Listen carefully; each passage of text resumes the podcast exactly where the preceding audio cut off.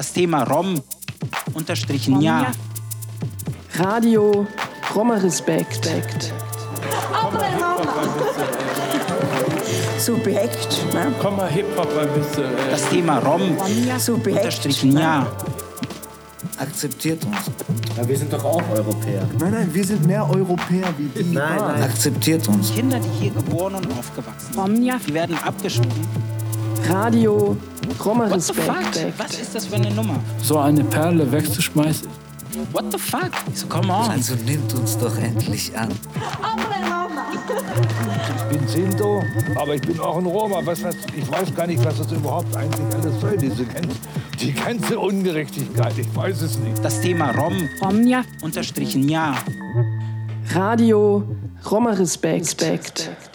Seko Yasharow befasst sich in seinem Lied mit dem Leben der Roma und so, wie die Roma von anderen gesehen werden. Das ist Fatima Hartmann in den 90er Jahren am Mikrofon. Sie ist Roma-Aktivistin, Feministin und Radiomacherin in ihrer Sendung Vom Bosporus bis Gibraltar auf WDR 1. In seinem Lied heißt es, immer haben sie mit uns Zigeunern den Kindern Angst eingejagt. Radio Roma Respekt Nummer 5. Wenn wir die Straßen überquerten, spuckten sie auf uns. Sie sagten, dass wir Lügner und Diebe sind. Die Mehrheitsgesellschaft muss vor sich selbst erschrecken. Antiromaismus in den Medien und mediales Empowerment von Romnia. Warum ist es so? Sind wir keine Menschen? Sind wir nicht auch aus Fleisch und Blut? Müssen wir die Ersten und die Besten sein, um als Menschen akzeptiert zu werden? Wie berichten Medien im deutschsprachigen Raum über Romnia? Ist die Berichterstattung differenziert und diskriminierungsfrei oder werden einfach nur einschlägige antiromaistische Stereotype kolportiert? Welche antiromaistischen Stereotype werden wie kolportiert? Was kann man dagegen tun? Gibt es nur Berichterstattung über Romnia oder gibt es Romnia, die selbst als MedienmacherInnen aktiv sind? Diese Sendung hier kann keine umfassenden Antworten geben. Naja, erstmal sozusagen die Stereotype überhaupt als solche erkennbar zu machen. Und grundsätzlich ihre Bilder hinterfragen. Der Blick macht der anderen, ein Bild ihrer selbst entgegensetzen.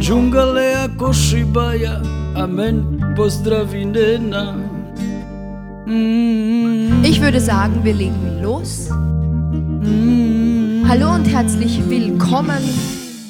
Fatima Hartmann ist die erste Romni, die die Sendung vom Bosporus bis Gibraltar moderiert hat. Die Zielgruppe dieser Sendung waren die sogenannten Gastarbeiterkulturen. In dieser Zeit gab der Kölner Rom e.V. eine Zeitschrift heraus. Fatima Hartmann bildete zusammen mit Elisabeth Yunus, Yvonne Küsters, Cordula Lissner, Ute Moschner und anderen die Redaktion. Die Zeitschrift hieß Jek Cheap, mit einer Zunge reden. Materialien zur Situation der Roma und der BRD, also auch zur Situation der BRD. AktivistInnen und BürgerrechtlerInnen der Roma und Sinti schrieben dort gemeinsam mit solidarischen Nicht-Roma. Es war ein Versuch, eine Öffentlichkeit herzustellen für die Anliegen der Sintetze und Romnia jenseits der zähen antiromaistischen Stereotype.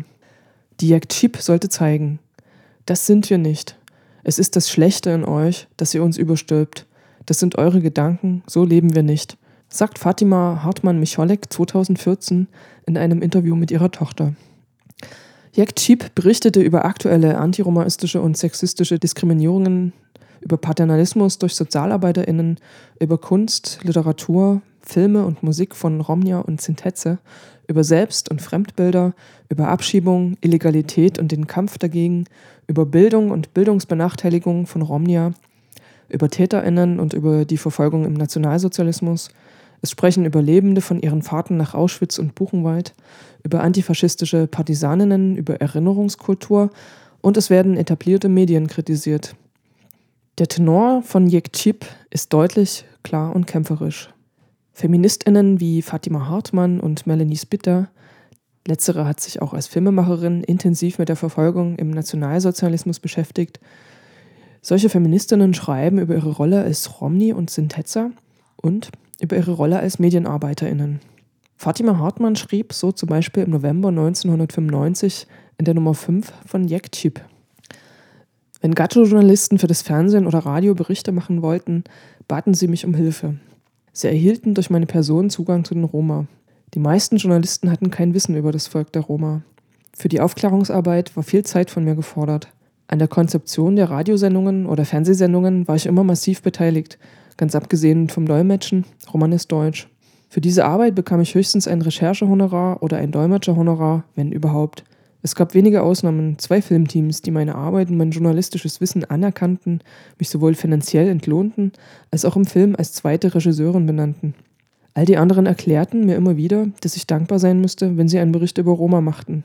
Als Angehörige einer ethnischen Minorität wünsche ich mir, dass wir einen Platz in der Medienwelt erhalten und wir Roma Berichte über unser Volk erstellen können. Dann hätten wir nicht mehr das Gefühl, dass Gachos uns für ihre finanzielle Bereicherung benutzen. Und weiter schreibt Fatima Hartmann, wenn Sie uns Roma wirklich helfen wollen, dann sollten Sie mit uns gemeinsam dafür sorgen, dass wir nicht als Klientel gesehen werden, dass unsere Menschen befähigt werden, gleichwertige Positionen einzunehmen und gleich wie die Nicht-Roma entlohnt werden. Ist es noch immer eine Utopie, einen gleichberechtigten Platz als ethnische Minorität in der Mehrheitsgesellschaft der Deutschen zu haben? Soweit Fatima Hartmann in den 90er Jahren. Die Zeitschrift Jektib erschien Mitte der 90er Jahre nur in wenigen Nummern. Wie viel Öffentlichkeit, Verständnis und differenzierte Sicht auf Romnia und Sintetze konnte sie dadurch generieren? Oh, oh, Suske,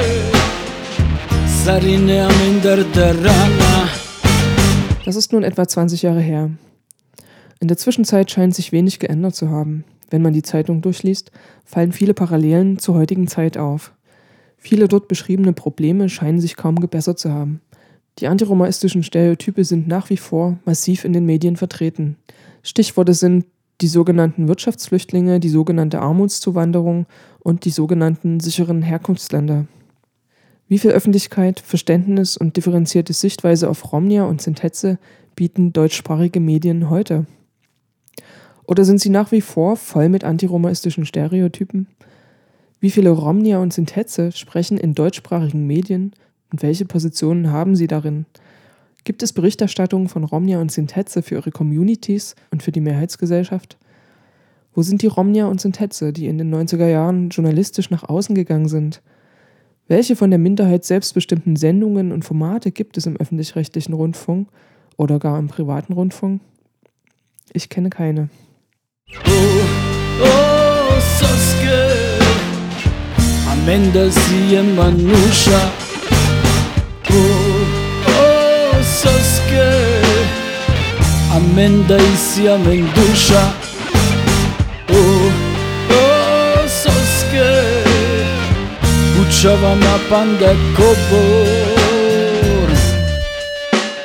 Im benachbarten Österreich scheint es im Gegensatz dazu ganz selbstverständlich zu sein, dass jede Minderheit mit ihrer Sprache und ihren Anliegen Platz im öffentlich-rechtlichen Rundfunk hat, also auch die Romnia. Gilda Horvath arbeitet beim österreichischen Rundfunk. Sie ist Roma-Aktivistin, Feministin und Journalistin. Außerdem schreibt sie für die Antirassismus-Kolumne der feministischen Zeitschrift Anschläge und für das Online-Magazin für Migrantinnen namens Migrazin. Also mein Job äh, seit ungefähr zehn Jahren. Ich bin Journalistin in Österreich beim ORF, das ist äh, das öffentlich-rechtliche, und bin dort sowohl im Radio als auch im Fernsehen tätig. Und das Spezielle daran ist, äh, ich arbeite für die ORF Volksgruppenredaktion. Das ist eine Redaktion, die sich ähm, auf Berichterstattung für und mit Minderheiten und in meinem Fall auch Roma ähm, beschäftigt und spezialisiert hat. Ähm, und ich, ähm, das ist in Österreich deswegen möglich, weil in Österreich ist ziemlich einzigartig, gibt es ein Gesetz, das Volksgruppengesetz, das eben auch mitbestimmt, dass für die Minderheiten, die anerkannten Minderheiten im Land, ähm, eine eigene Berichterstattung äh, da sein muss. Und welche Minderheiten sind das dann ganz konkret? Also die berühmtesten sind wahrscheinlich die Kärntner Slowenen durch den Ortstafelstreit, damals noch mit äh, Dr. Jörg Haider, der mittlerweile verstorben ist. Ähm, aber dazu zählen zum Beispiel auch die Burgenlandkroaten, die Wiener Tschechen äh, und eben auch die Roma und Sinti. Okay, und wie muss man sich das dann konkret vorstellen? Also wie ist das einerseits institutionell und rechtlich gefasst und äh, was hat das für Auswirkungen auf die Inhalte? Aber erstmal das Institutionelle. Also tatsächlich ist es so, ähm, dass äh, vor mittlerweile über 20 Jahren ähm, das Bombenattentat an Franz Fuchs ein ausschlaggebender Punkt in der Republik Österreich war, etwas zu ändern. Der Anschlag, der Bombenanschlag durch Franz Fuchs war ja explizit gegen Roma äh, gerichtet und das hat eigentlich das ganze Land so ein bisschen aufgerüttelt und äh, plötzlich haben auch die Medienvertreter verstanden, ähm, dass es an der Zeit ist, sich mit der Vergangenheit auseinanderzusetzen und auch damit, dass die Roma und Sinti in Österreich Teil der Gesellschaft sind. Ganz im Gegensatz dazu, was die Medien sagen, gibt es auch in Österreich Roma, die seit mehreren hundert Jahren äh, sesshaft sind. Es ist ja ein völliger Blödsinn, überall wird verbreitet, Roma sind ein Wandervolk. Tatsächlich ist es so, dass von den 14, ungefähr 14 Millionen Roma, die es in Europa gibt, 95 Prozent sesshaft sind und völlig unsichtbar. Die leben ganz normal in Häusern, in Gemeindewohnungen, in Eigentumswohnungen, in allen möglichen Arten von Behausungen. Nur wandern tun die Roma heute eigentlich zu 95 Prozent nicht mehr. Und was man in den Medien eben ständig sieht, sind irgendwie Bettler oder Menschen, die wandern und Armutswanderungen. Und es wird dann immer gleich behauptet, das sind Roma. Und ich frage mich, woher das die Journalisten denn wissen, weil ja in keinem Pass drin steht, dass man Roma ist. Es gibt keinen Bluttest, der beweist, dass man Roma ist. Also da frage ich mich auch wirklich, wie man eigentlich Roma auf der Straße zwischen anderen glaubt zu identifizieren, weil wenn man glaubt, dass man Roma an irgendeinem bunten Rock und Goldmünzen erkennt, ähm, dann ist man im 18. Jahrhundert mit seinen Ansichten. Okay, also das klingt ganz doll danach, dass ihr mit dieser Volksgruppenredaktion auch Stereotypisierung entgegenwirken wollt. Sind denn da tatsächlich auch Vertreterinnen dieser Minderheiten als Journalistin tätig? Also das ist das Konzept der Volksgruppenredaktionen. Man stellt sicher, dass Menschen aus der Minderheit arbeiten, aber das reicht noch nicht, nur weil jemand Ungar ist oder Tscheche oder Roma, heißt das ja noch nicht, dass man Experte ist für Tschechen oder für Roma oder für Ungarn. Ähm, diese Leute äh, sind dann auch qualifiziert bzw. erfahren auch Qualifizierung innerhalb des ORF, werden herangeführt an die journalistische Arbeit, ähm, bemühen sich vielleicht noch einen Tick mehr als andere zu lernen, was Verantwortung des Journalismus bedeutet bedeutet, äh, um auch so ein bisschen anderen Redaktionen vorzuleben, wie es denn auch funktionieren kann. Und ähm, das sind eben Leute, die selbst Tschechen, selbst Ungarn oder eben auch selbst Roma sind, mit einem journalistischen Hintergrund, die die Ausbildung entweder in der Theorie, durch die Uni und so weiter oder auch in der Praxis Durchschulung beim ORF mitbekommen. Und wir haben die Roma-Sendung Roma Sam, im Burgenland, die wird von Susanne Horvath, einer Romni, gemacht. Und wir haben auch das Fernsehmagazin Servus Sia Stravo del Tuha, ein viersprachiges Magazin, das auch äh, Roma-Inhalte mit eigenen TV-Beiträgen von Roma selbst produziert, ähm, alle zwei Monate im Fernsehen bringt. Und das Tolle, dank dem Internet kann man die Sendung eigentlich in ganz Europa sehen und nicht nur im Burgenland in Österreich.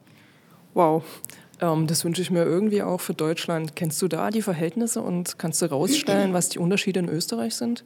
Gesetzliche zum Beispiel? Ja, na, ganz klar. Der größte Unterschied zwischen Österreich und Deutschland ist, dass in Österreich eben geregelt ist, dass es eine gewisse Sendezeit für die anerkannten Minderheiten im Land geben muss und das, wenn möglich, auch sogar in Muttersprache. Ähm, das ist natürlich äh, einerseits total toll. Ähm, in Österreich kann man sich aber natürlich auch immer darauf berufen, bei uns im Gesetz steht, so und so viele Minuten stehen euch zu und nicht mehr. Das ist der Nachteil dieses Gesetzes.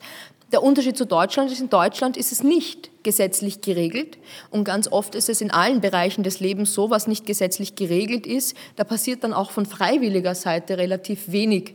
Und hier muss man sagen, ähm, das Engagement im deutschen Presserat ist vielleicht sogar stärker als im österreichischen, weil ja in Österreich Gesetze gewisse Dinge regeln. Hier ist der Presserat in Deutschland etwas engagierter. Nichtsdestotrotz kenne ich keine einzigen geouteten Roma oder Romni-Journalisten äh, in irgendeiner deutschen Redaktion, also keine oder keinen einzigen. Und das finde ich dann durchaus bedenklich, weil es bräuchte Know-how eben zum Beispiel ähm, Beratung oder auch jemanden, den die Presserat mal um Rat fragen kann, wenn es um relevante Entscheidungen in Bezug auf Roma geht.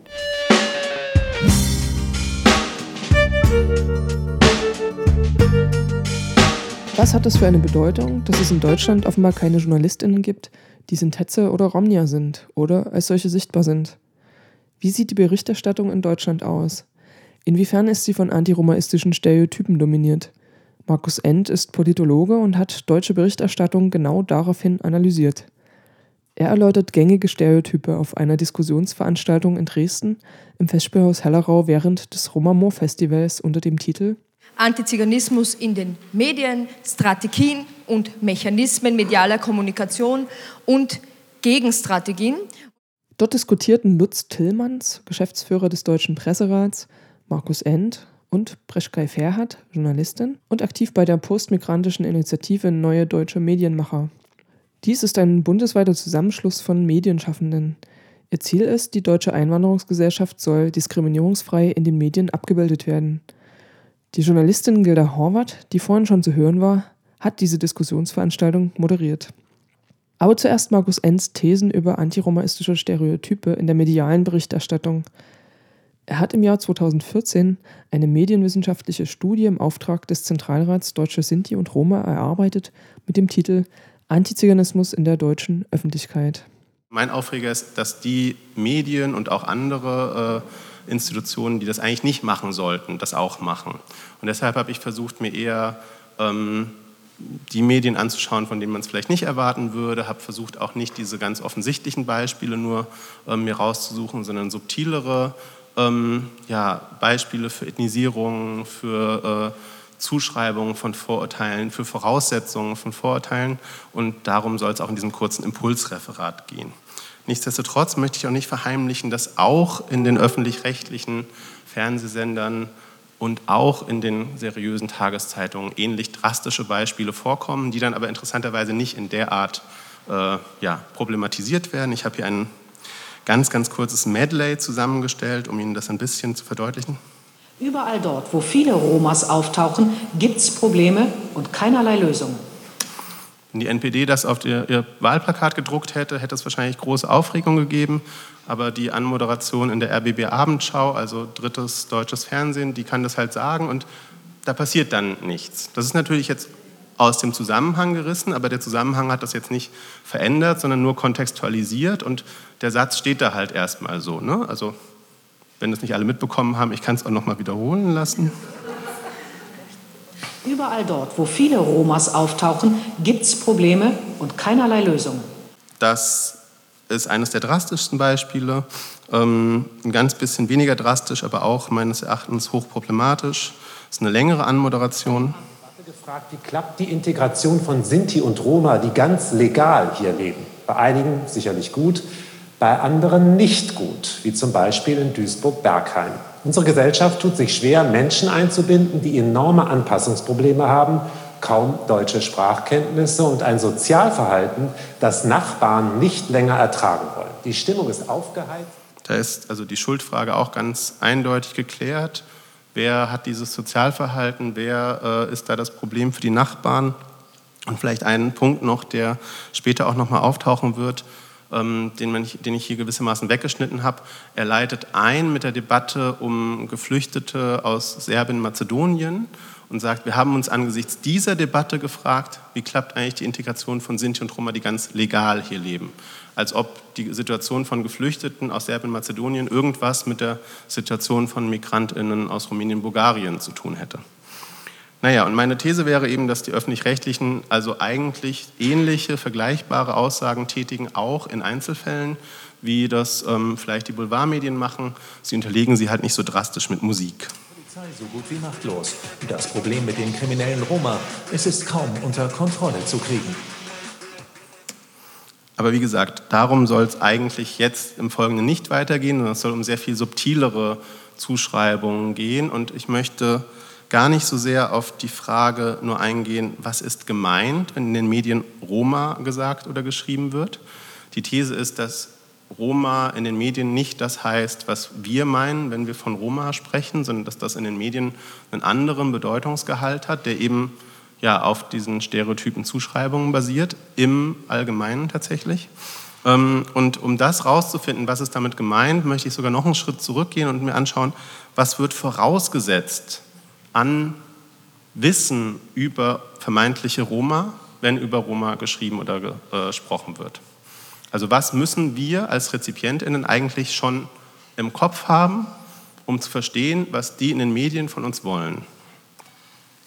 Erstes Beispiel, das ist auch relativ populär geworden. Es gab zumindest eine kurze Debatte Um diesen Punkt, um den es mir geht, gab es aber keine Debatte. Es gab eigentlich nur eine Debatte darum, dass dieses äh, Zigeunerwort verwendet wurde. Ähm, der Punkt, dass es eigentlich diese ganze Gedankenwelt voraussetzt, der war nicht so sehr ähm, Thema. Es geht um die Tagesthemensendung. Mitten im, ich glaube, in der Pause des Halbfinales der Fußball-Europameisterschaft, Weltmeisterschaft der Herren 2012 geschätzte 20 Millionen Zuschauerinnen und Zuschauer. Und da ging es um die Griechenlandwahl, deswegen eine Sondersendung. Und dann hat das ZDF einen O-Ton, äh, die ARD, Entschuldigung, einen O-Ton da reingebaut. Als Regierungschef reicht. Doch noch bleibt die Stimmung angespannt. Ich möchte, dass alle zusammenarbeiten zum Wohle Griechenlands und nicht für ihre Karriere, damit wir nicht weiter verelenden. Griechenland wird seinen Weg finden, es wird sich entwickeln. Wir werden haushalten, brave Bürger sein und nicht Zigeuner. Und da gab es also massive Beschwerden. Ähm, die ARD hat sich auch meines Erachtens so ein bisschen halbseiden entschuldigt ich finde spannend, wie die ähm, Redaktion, die auf die Idee kommt oder die also diese O-Töne zusammenschneiden ähm, muss, wieso die sich eigentlich so sicher sein kann, dass wir alle wissen, dass Zigeuner so ein Gegensatz zu Bürger ist. Und dass wir nicht das als rassistisches Wissen kritisieren, sondern dass wir das als allgegenwärtiges ja, Normwissen, das unser Handeln leitet, abgespeichert haben. Weil das ist genau das, was wir brauchen, um eigentlich zu verstehen, was dieser Mann uns sagen will. Er sagt ja, wir wollen brave Bürger sein und nicht. Und das ist genau der entscheidende Punkt. Die wissen, dass wir das wissen. Das heißt, die können bei ihren ZuschauerInnen voraussetzen, dass sie die, genau diese Gedankenwelt unkritisch haben und nutzen das auch, um dann solche Beispiele machen zu können. Von dieser Art sind ganz, ganz viele Textbeispiele, in denen also gar nicht verstanden werden kann, was das Wort Roma meint, wenn man tatsächlich einfach ganz naiv nicht wüsste, was es an Zuschreibungen dazu gibt. Und das ist bei Zigeunern natürlich genauso. Das ist aber auch bei Roma sehr häufig so. Wir kommen noch gleich auf ein Beispiel.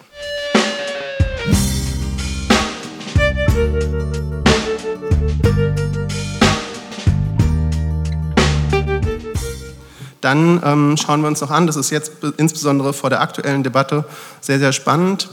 Ähm, letztes Jahr wurde in Berlin eine von Geflüchteten besetzte Schule geräumt. Das waren äh, politisch organisierte Refugees, die ähm, sich gegen die deutsche Asylpolitik gewehrt haben, die sich gegen Residenzpflicht eingesetzt haben, für Bleiberecht und so weiter, ähm, die nebenbei nicht so eine breite ähm, Willkommenssolidarität erfahren haben wie die armen und ein bisschen paternalisierten Flüchtlinge, die jetzt in den Grenzen ankommen, aber das nur als Randbemerkung. Ähm, und in der Berichterstattung darüber ging es auch immer wieder darum, dass auch Roma in dieser besetzten Schule leben würden.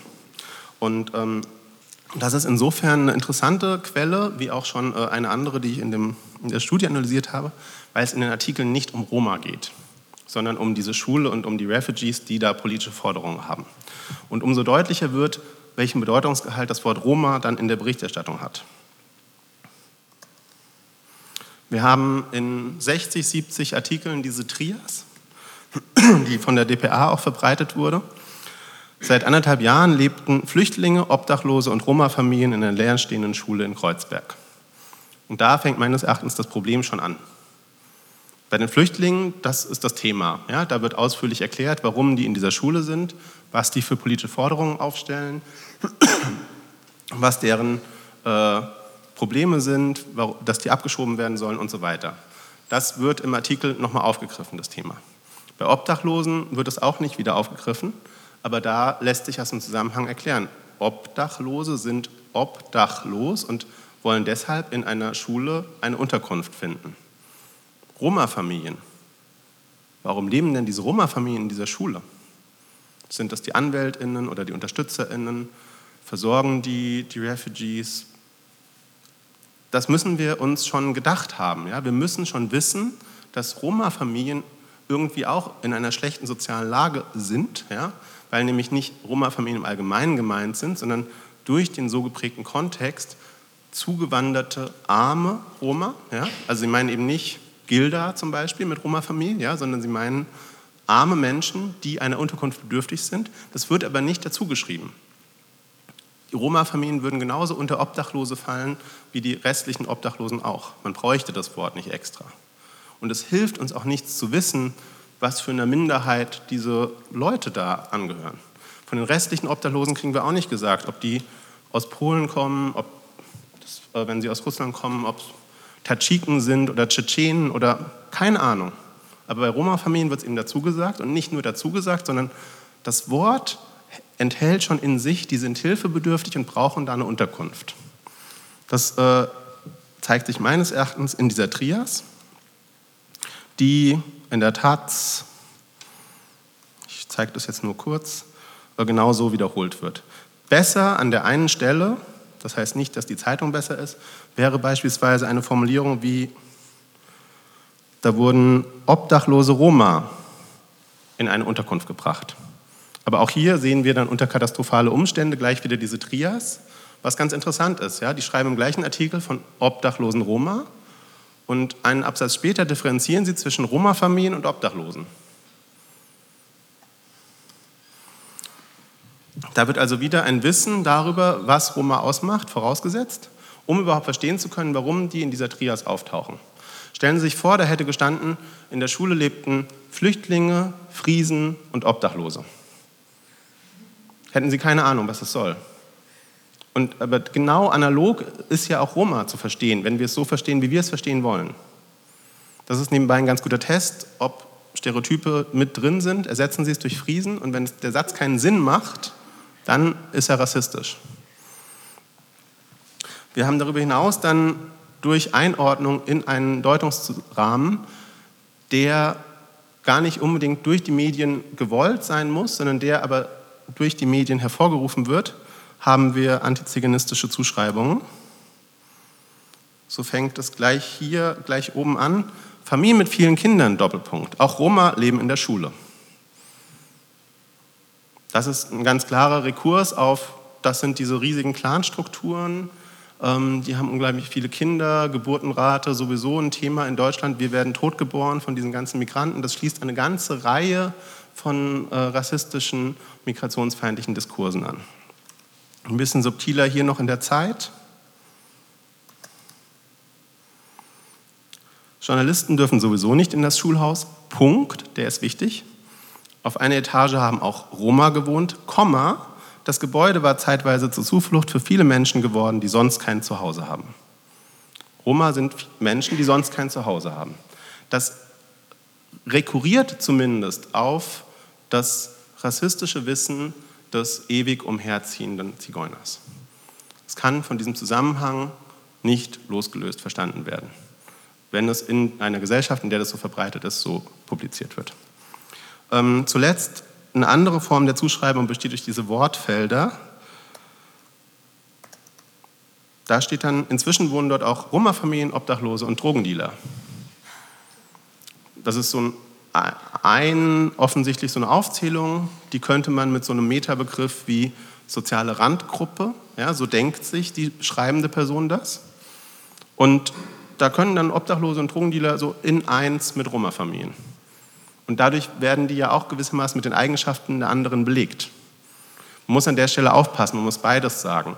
Es geht darum, die feindlich oder die Zuschreibungen gegen Roma an dieser Stelle zu kritisieren. Es geht aber genauso auch natürlich die soziale Feindschaft gegenüber DrogenkonsumentInnen und äh, wohnungslosen Menschen gleichzeitig mitzukritisieren. Das ist beides da natürlich miteinander verwoben. Das war ähm, RBB. In der Süddeutschen finden wir genau die gleiche äh, Formulierung. Zuletzt wohnten dort auch Roma-Familien, Obdachlose und Drogendealer. Besser, wie gesagt, nur bezüglich dieser Formulierung ist es zum Beispiel die Morgenpost, die hatte die gleiche Pressemitteilung vor, vorliegen. Ähm, oben diese Trias und dann kommt, zuletzt wohnten dort auch Roma-Familien und Obdachlose, Komma, aber auch Drogendealer. Zwei Worte dazwischen und dann hat man das schon ein bisschen abgebrochen diese stigmatisierende, dieses stigmatisierende Wortfeld.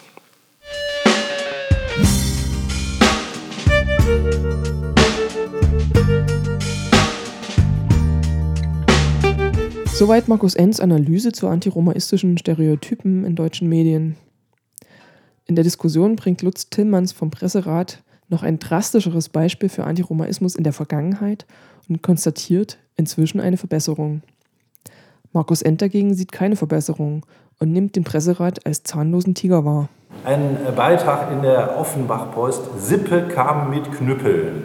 Umherreisender surfte umher und zahlte da nicht. Und dann steht in dem, in dem äh, Anreißer drin, Offenbach, Sie sind dafür bekannt, sich nicht selten an Normen zu halten. Jetzt bewies einer der Umherreisenden erneut diese Theorie. Das ist radikale, äh, das ist radikale Diskriminierung. Und, äh, und, äh, das ist eine, da, damals gab es eine Rüge und das ist auch sehr, sehr plakativ, äh, kritisch äh, ist das von uns moniert worden, ist auch veröffentlicht worden. So etwas, glaube ich, ist in der, in der heutigen Presse nicht mehr machbar. Das, da, da hat sich sehr vieles geändert.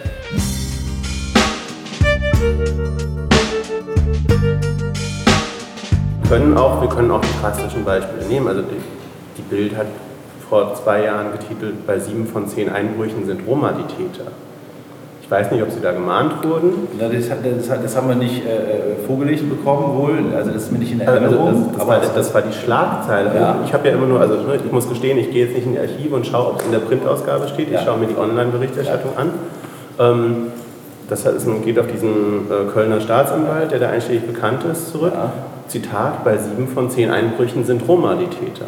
Aber dann hat die, hat die Bildzeitung zitiert oder hat die es äh, selbst behauptet? Naja, das ja, auch naja, sie hat es zitiert. Der, ich, also ich glaube, mir geht es auch weniger darum, ob der Presserat da...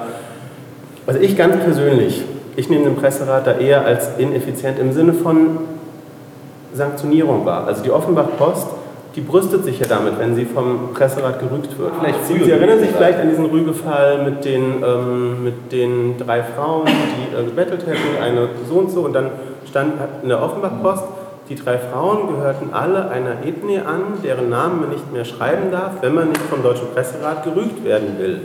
Deshalb belassen wir es, so wie die Ordnungshüter, beim unverfänglichen Hinweis auf besagter Damen Vorliebe für das Tragen bunter Röcke. Das ist zynisch suffisant. Dann gab es eine Rüge, ja. aber das ist doch, aber daran sieht man doch genau, die, die haben doch keine Angst vor der Rüge. Die sind doch, also die sind doch, äh, ich glaube insgesamt, das ist jetzt gar nicht nur bei einer Rüge durch den Presserat, auch bei Gegendarstellungen. Medien, die für sich in Anspruch nehmen, wir sagen mal die Wahrheit gegen diese Gutmenschen, die sind doch gerade, wenn sie dann angemahnt oder gerügt werden, dann machen die es noch plakativ auf die Titelseite.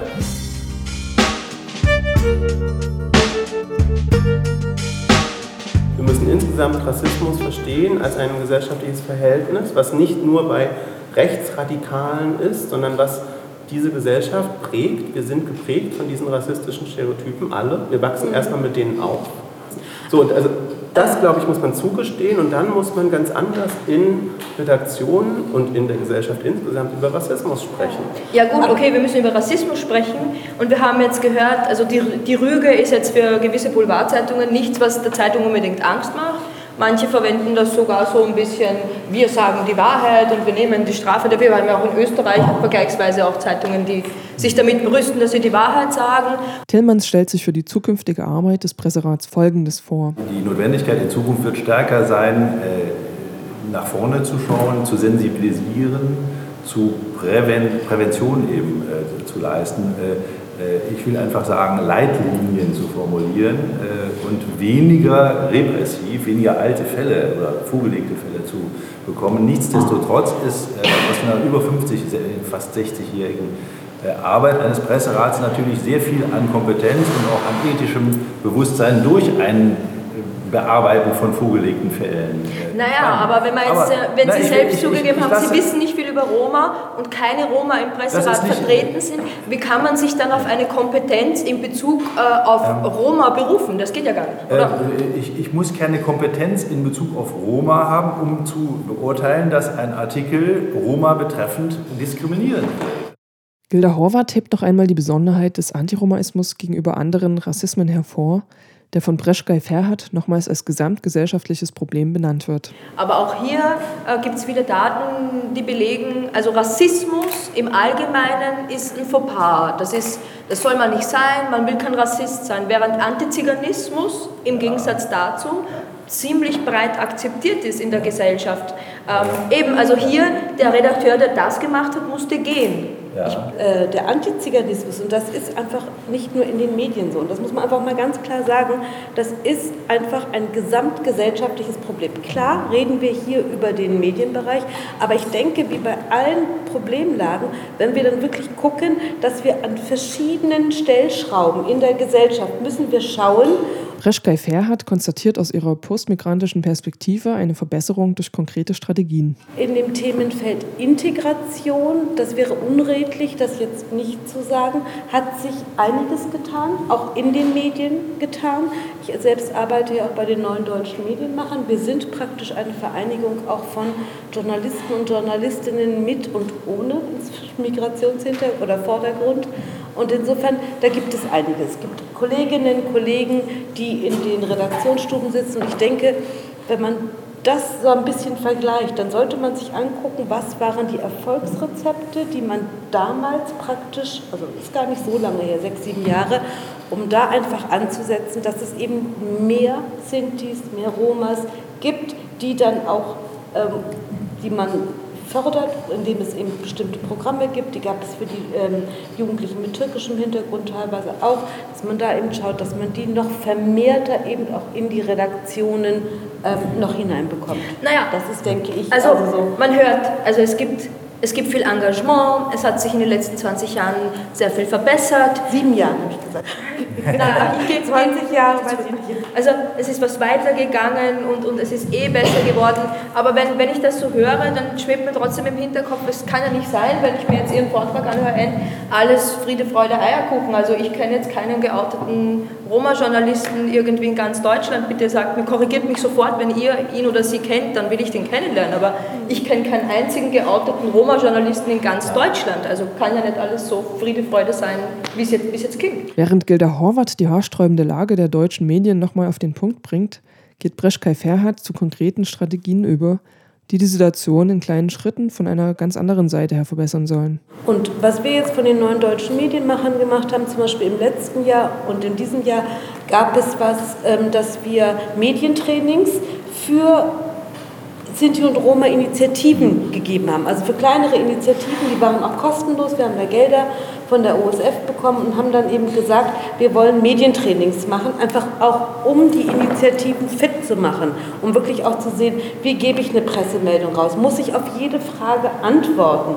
Das sind teilweise Sachen, das wissen wir, die wir jetzt uns irgendwie, aber viele, die in kleinen Initiativen vor Ort arbeiten, die wissen das nicht. Da ruft dann ein Journalist an und sie wissen eben nicht, dass man dann sagen kann, ich rufe Sie gleich zurück oder schicken Sie mir das bitte oder es passt gerade nicht. Und dann einen letzten Satz und nicht, dass das hier Na, so bitte, aussieht wie bitte. Friede, Freude Ja, zwischen uns beiden. Und ein, eine letzte Frage habe ich an Sie doch, das hatten wir, haben wir uns ja auch schon oft darüber unterhalten und auch bei der letzten Veranstaltung. Wie viele Menschen, ob Roma oder mit Migrationshintergrund, gibt es denn beim Deutschen Presserat? Ja, kein. Genau, und das ist nämlich ein Punkt, finde ich, ähm, da sollte man einfach gucken. Und klar braucht man kein Wissen über Roma oder man braucht auch kein Wissen über Türken, äh, Menschen mit türkischem, afghanischem, arabischem oder wie auch immer Hintergrund. Aber das ist dieser Marsch durch die Institutionen, der natürlich dann auch bei Ihren, also so wie bei Ihnen jetzt im Deutschen Presserat, denke ich dann, wir können nicht nur sagen, wir fordern es von den Redaktionen. Ich denke, da sind Sie dann auch als Chef für die nächsten Jahre ähm, gefragt.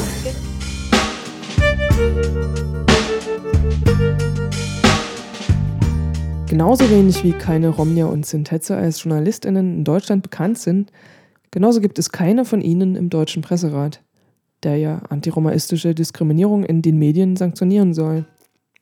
Die Diskussion geht dieser Schieflage auf einen tieferen Grund. Es fällt das Stichwort der mangelnden und zeitverzögerten Anerkennung des Poraimos, ein Wort, das den Holocaust an den Romnia und Sintetze bezeichnet, und zwar europaweit. Wenn man mal guckt, wie jetzt gerade über Armutseinwanderung, Wirtschaftsflüchtlinge und all das gesprochen wird. A, sind das größtenteils europäische Staatsbürger. Menschen, die in Rumänien und in Bulgarien wohnen, sind europäische Staats-, sind EU-Staatsbürger. Also die sind weder Roma noch sonst irgendwas, sie sind einfach EU-Staatsbürger. Punkt. Und ähm, man darf auch nicht vergessen, es sind in Auschwitz, also nicht nur in Auschwitz, aber es sind im, äh, im Holocaust 500.000 Sinti und Roma ermordet worden, systematisch ermordet worden. Und die, eine kleinere, also auch in Deutschland, aber der größte Teil dieser war in Europa. Das war in Polen, in, auf dem Balkan, in, in, all diesen ganzen Ländern. Und viele von denen, die jetzt kommen und viele, die auch in den Ländern dann eben auch weiterhin diskriminiert werden, die haben eine. Und ich möchte nicht, ich habe mal eine Veranstaltung gehabt, eine Diskussionsrunde mit dem Herrn Rose und mit dem damaligen Geschäftsführer des Zentralrats der Juden, dem Stefan Kramer. Und wir haben da sehr interessant, also es war hochinteressant zu sagen, warum gibt es so eine Ungleichbehandlung in Deutschland? Warum ist nach 45 mit dem Holocaust an den man will nicht aufwerten, um Gottes Willen, darum geht es mir nicht. Aber ich finde, dass das manchmal, wenn ich dann hohe Reden höre und was weiß ich nicht, und wir haben eine Verantwortung, unseren jüdischen und Plan, das darf nie wieder passieren. Wann ist das mal so auf diese Art und Weise von Politik in allen Ländern auch über Sinti und Roma gesagt worden? Das ist etwas, was mir ganz ehrlich fehlt.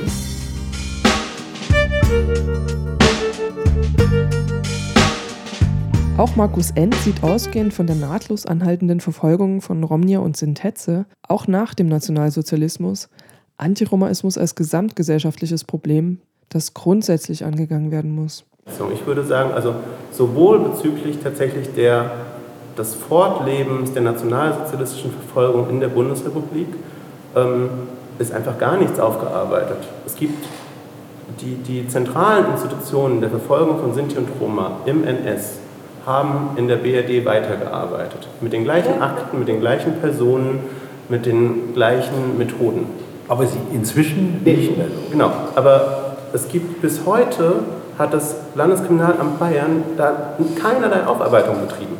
Und ich würde sagen, die Dispositive, die geschaffen wurden in den 50ern, 60ern, 70ern, durch diese Leute, die wirken bis heute fort. Wirkung mag sein, aber es ist, es ist, es ist ein. Und, und, und ähm, ich glaube, dieses Verständnis erstmal, wir haben wirklich einen die gesellschaftlich ziehenden Antiziganismus. Das, und ich, ich glaube sozusagen, das wird nicht nur durch so punktuelle Verbesserungen und hier mal ein Training und da mal ein Training besser. Und ich glaube, da muss man irgendwie ähm, grundsätzlicher ähm, denken.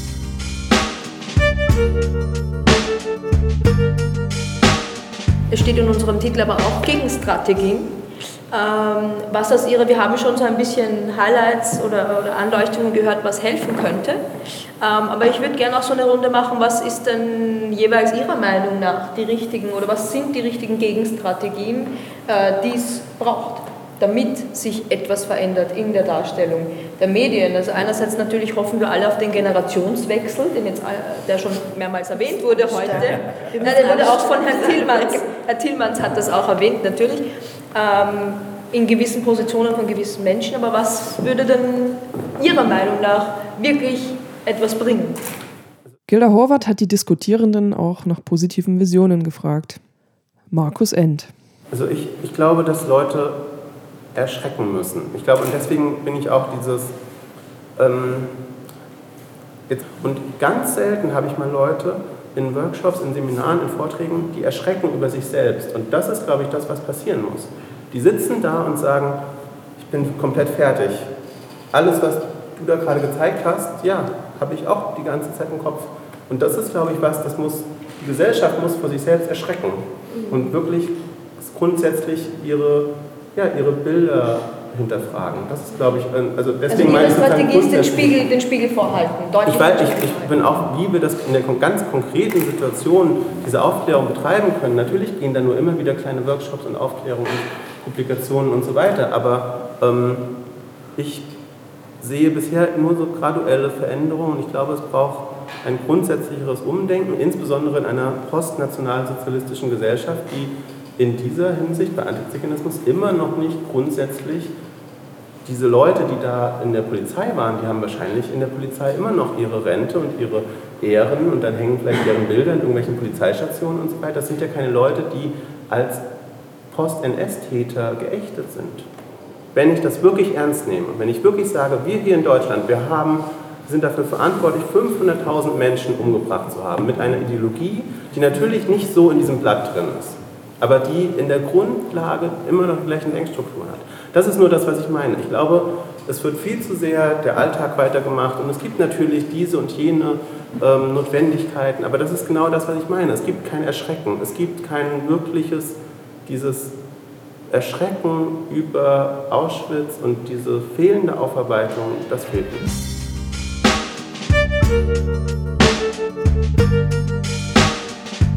Also ein, einer ist einer meiner besten Freunde, der war auch nicht besonders erschrocken. Nee. Aber das, der hat auch eine der, der harmloseren Sachen gemacht, aber ähm, der hat auch mit, ja, so ist das in der Redaktion und das passiert dann und das ist äh, Druck und schnell und Hektik und. Ja.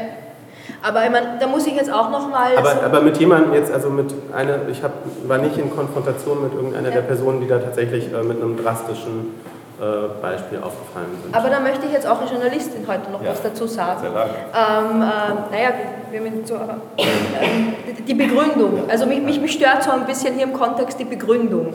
Also wir sollten in den Medien sensibel sein, weil der Holocaust und weil die Geschichte. Das war ein, ein Aspekt. Als ein Aspekt natürlich. Und ein mich begleitet. Ein, ein Aspekt, den jetzt auch Herr End nochmal eingebracht hat. Und ich möchte nur nicht, dass der Eindruck entsteht, genau. so, das, das wäre die valide Begründung, genau. warum man in der ja. Berichterstattung objektiver werden muss, weil in Bezug auf viele, viele andere Minderheiten ja. und Völker, wo das passiert, ist nicht der Holocaust-Hintergrund. Ja. Also es muss schon, äh, die, die journalistischen Qualitätskriterien und Ethikkriterien, die müssen auch funktionieren äh, ohne, auch wenn es den Holocaust nicht gegeben hätte, müssten sie trotzdem angewendet werden auf jedes Volk, auf jede Minderheit, über die man einfach auch vielleicht zu wenig weiß. Da muss man sich halt dann besser briefen.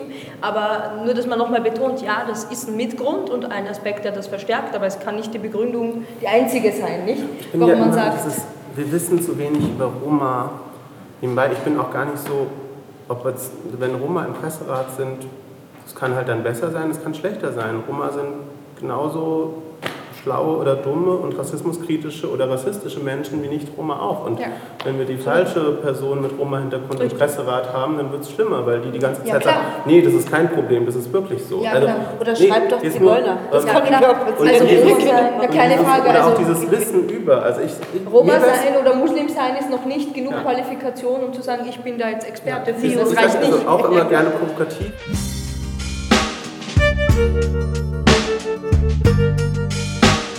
Was wäre Ihre Vision, wenn Sie jetzt das Geld hätten, um es einfach einzuführen? Was bräuchte es denn, damit die Roma im, im Mediengame mitspielen?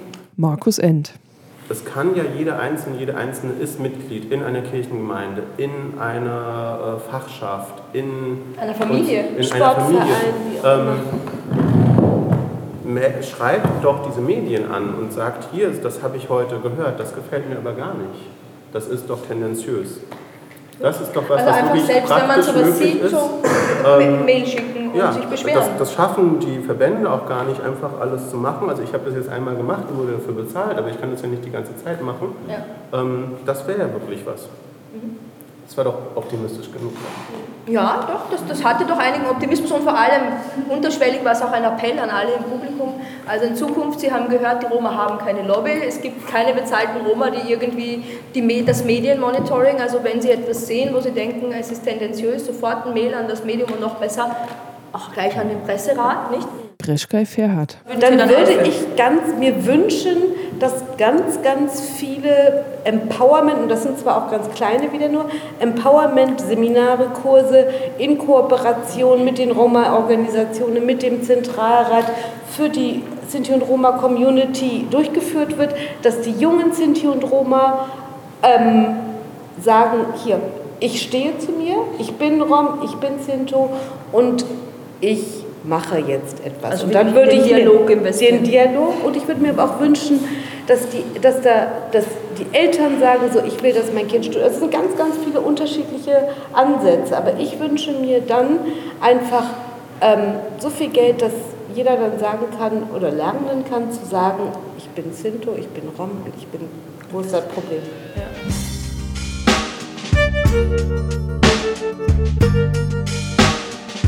Darf ich da noch was ergänzen? Also ohne, ne, soweit ich weiß, den Dialog führt der Zentralrat. Ich glaube, was ich mir tatsächlich vorstelle, wäre nicht so sehr, aber da widerspreche ich wahrscheinlich sowohl dem Zentralrat als auch Ihnen, wäre nicht so sehr immer diese öffentlichen Veranstaltungen. Ich bin mittlerweile sehr weg von diesen, aus meiner Perspektive, gibt es ständig Konferenzen, in denen immer die gleichen Leute immer die gleichen Sachen sagen.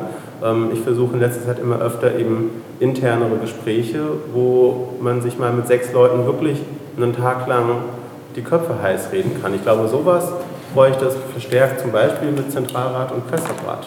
Um, ähm, ich weiß nicht, ob es sowas gibt äh, ja, so als Institution, aber ich weiß zum Beispiel, dass genau, Neue Deutsche. Medienmacherin auch sowas organisiert. Genau, wir machen Redaktionsbesuche ähm, und da so machen wir dann eben, wir machen Redaktionsbesuche, wo wir dann eben zu den unterschiedlichsten Themen auch sensibilisieren. Und da ist natürlich das Thema Antiziganismus auch ein ganz, ganz wichtiges Thema. Und was wir jetzt gerade gemacht haben, ich habe es Ihnen ja auch schon ans Herz gelegt, lieber Herr Tillmanns, was wir gemacht haben, wir haben Formulierungshilfen für die Berichterstattung. Und das haben in Deutschland alle, alle ähm, Redaktionen bekommen. Und also wie gesagt, Sie können es sich angucken, können Sie sich A bestellen und B auch runterladen als PDF. Ähm, das ist ganz interessant. Man lernt da selber auch. Also ich zum Beispiel, ich habe ja oft, man, man vermischt ja auch oft Begriffe. Da werden Begriffe erklärt und aber auch Alternativen gegeben. Also zum Beispiel Zuwand Einwanderung statt Zuwanderung. Ja? Ich rede zum Beispiel, manchmal habe ich gesagt, ich ähm, bin Migrantin. Da habe ich jetzt nachgelesen, ganz genau nochmal.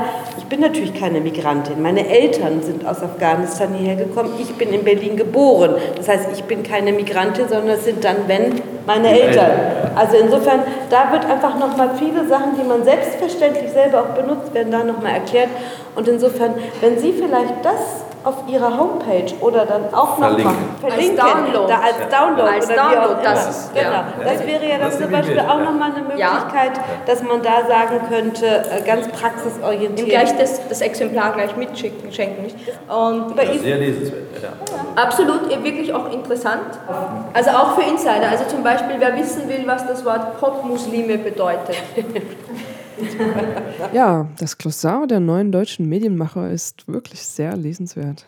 Der Untertitel ist Formulierungshilfen für die Berichterstattung im Einwanderungsland.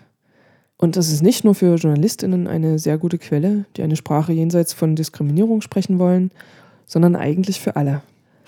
Besonders nutzbringend kann es für alle deutschen Institutionen sein, die von institutionalisiertem Rassismus geprägt sind, wie Breschkai Fairheit noch anmerkt. Das Glossar der neuen deutschen Medienmacher kann man sich herunterladen unter www.neuemedienmacher.de. So, und äh, jetzt ein kurzer Genrewechsel. Auch Gillette Eiche hat sich das Glossar der neuen deutschen Medienmacher vorgenommen und drin geblättert. Gillette Eiche ist eine Comedyfigur der Schauspielerin Idil Beider, die in der Berliner postmigrantischen Szene unterwegs ist. Gillette Eiche hat eine klare Meinung zur unreflektierten Verwendung des Wortes Arbeitsmigrantin und vertritt diese mit Nachdruck. Liebe Journalistin, lieber Journalist, willst auch du mal alles richtig machen? Wir helfen gern. Mit Gillette Eiche durch den Integrationsdschungel unserer schönen deutschen Sprache. Hallo, ja, hier ist wieder eure Gillette Eiche und wir lernen besser Deutsch mit den neuen deutschen Medienmachern. Verstehst du, man muss, man muss auch Deutsch lernen. Ich kann auch, ist kein Problem. Also pass auf, es gibt ein Wort hier drinnen, ähm, das muss ich euch unbedingt erzählen, weil das Wort heißt Armutszuwanderer. Also es wird derzeit als teilweise abfällige Bezeichnung für Menschen aus Südosteuropa verwendet, teils auch als Synonym für Romas. Guck mal, die heißen Roma, ja? Du brauchst nicht Armutsflüchtlinge aus ihnen machen. Sie heißen Roma. Jedenfalls unter Armutszuwanderung. Im Zuge der EU-Freizügigkeit sind sie nach Deutschland gekommen und die große Mehrheit der Menschen, die seit 2007 in neue EU-Beitrittsländer eingewandert sind, geht jedoch einer Arbeit nach oder studiert. Genau, und ich möchte mal eine Sache sagen, ja? Weil hier haben sie auch geschrieben, sehr gut geschrieben. Sie haben geschrieben, auch problematisch bei Armutsmigration schwingt die Sorge mit, Deutschland sei vor allem von Einwanderung in Sozialsysteme betroffen. Verstehst du, was ich meine? Ich will mal eine Sache sagen. Das ist nicht so richtig, dass es gibt Armutszuwanderung. Sowas gibt es nicht, okay? Es sind Arbeitszuwanderer. Glaubst du wirklich, die kommen hierher, um in Deutschland arm zu sein? Ist dein Ernst? Die arbeiten, die wollen auch arbeiten, verstehst du? Die wollen nicht arm sein hier. Und deshalb, ich finde sehr gut, dieser Begriff ist einmal richtig erklärt, weil es gibt keine Armutszuwanderung. Das ist ein Märchen. Okay, es gibt Menschen, die wollen arbeiten und du kannst froh sein, wenn die kommen und arbeiten, weil sie machen ein Sozialprodukt, Produkt, Produkt, die machen gut, okay?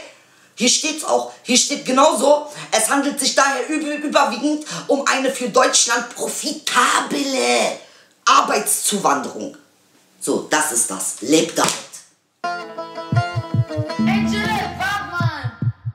So viel zum stigmatisierenden, populistisch eingesetzten Begriff der sogenannten Armutszuwanderung, von der Deutschland profitiert. Und ich habe gerade selbst das Glossar verwendet, um euch zu erklären, was postmigrantisch ist. Also, postmigrantisch stammt aus der Kulturszene und wurde in Deutschland von der Kulturschaffenden Charmin Langhoff eingeführt. Postmigrantisch steht für den Prozess, die Gesellschaft nach erfolgter Einwanderung mitzugestalten. Wird Deutschland als Einwanderungsgesellschaft akzeptiert, werden Kategorien wie Deutsch und Nicht-Deutsch bedeutungslos. In einer postmigrantischen Gesellschaft müssen sich Deutsche ohne Migrationshintergrund auch eingliedern. Es gilt, die zuvor herrschenden Verhältnisse oder auch Missverhältnisse gemeinsam neu zu verhandeln. Soweit das Glossar der neuen deutschen Medienmacher. Zum Abschluss hört ihr nochmal die Journalistin Gilda Horvath. Du als bekennende Romni hast vorhin gesagt, dass du nach Berlin ziehst. Ähm, wirst du dann die erste Journalistin in Deutschland sein, die dazu Rede und Antwort stehen kann? Ähm, also da verwehre ich mich immer so ein bisschen dagegen. Ich glaube ja nicht, dass es keine Roma-Journalisten in Deutschland gibt. Ich bin ganz sicher, dass es Journalisten und Journalistinnen gibt, die Roma sind, die sich aber nicht outen. Das heißt, äh, so wie in allen Teilen der Gesellschaft, ich bin sicher, es gibt Ärzte, Psychologen, Anwälte, ähm, Unternehmer und auch Journalisten und Journalistinnen, die Roma sind die aber einfach das keinem erzählen. Ich verwende immer wieder bewusst das Wort Outing, mhm. weil das auch wirklich so ein bisschen traumatischer Prozess ist, in die Öffentlichkeit zu gehen und zu sagen, ich bin Roma, weil die Angst bei einem sehr tief sitzt, dass man aufgrund dessen diskriminiert wird. Ich kenne eine Chirurgin in Österreich, die die Leiterin ihrer Abteilung ist, eine sehr erfolgreiche, ein, großes Vorbild, eine wahnsinnig starke Frau deren einzige Angst ist, dass ihre Kollegen und Kolleginnen mitbekommen, dass sie Romney ist. Und das im 21. Jahrhundert. Also das finde ich dann schon schlimm. Also ich bin gern Ansprechperson, wenn mich jemand äh, fragt um Rat und Hilfe in Bezug auf Medien, sehr, sehr gerne. Aber ich will damit nicht sagen, ich wäre die erste Roma-Journalistin in Deutschland, das glaube ich nicht. Vielleicht bin ich die erste geoutete, aber trotzdem nur eine von vielen, die diesen Beruf ausüben.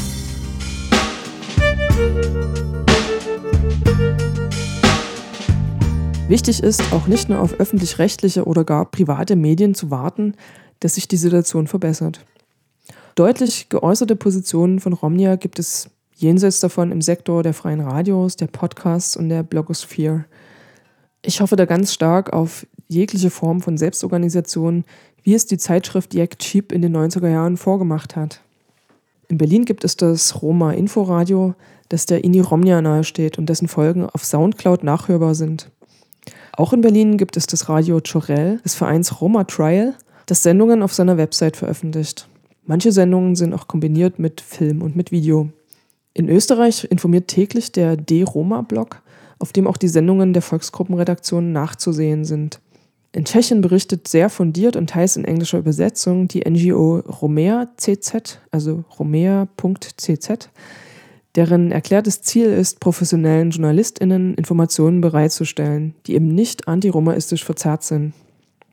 International agiert die Romedia Foundation. Sie betreibt die Website romawomen.org, auf der sich unzählige Beispiele taffer europäischer Romnia finden, von denen viele auch im Bereich Medien und Film aktiv sind. Dort kann man viele Beispiele einsehen von Menschen, die in Ungarn oder auch in Moldawien oder in Mazedonien TV- und Radioformate in Romanes betreiben. Und ich hoffe auch auf antirassistische und empowernde Medienpädagogik. Lektion 1. Wenn in einem Satz das Wort Roma durch das Wort Friesen oder Sorben ersetzt wird und wenn der Satz dann keinen Sinn ergibt, dann ist er rassistisch. Oh, oh,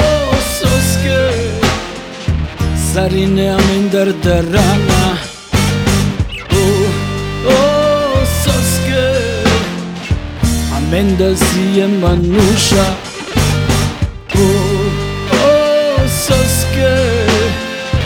Amenda i men duša O, oh, soske. Učava na panda kobo. Akzeptiert uns. Ja, wir sind doch auch Europäer. Nein, nein, wir sind mehr Europäer wie die. Nein, nein. Akzeptiert uns. Kinder, die hier geboren und aufgewachsen sind, die werden abgeschoben. Radio, What the fuck? Was ist das für eine Nummer? So eine Perle wegzuschmeißen. What the fuck? So, come on. Also nimmt uns doch endlich an. Ich bin Sinto, aber ich bin auch ein Roma. Was, was, ich weiß gar nicht, was das überhaupt eigentlich alles soll, diese ganze, die ganze Ungerechtigkeit. Ich weiß es nicht. Das Thema Rom. Romja. Unterstrichen ja. Radio, Roma-Respekt.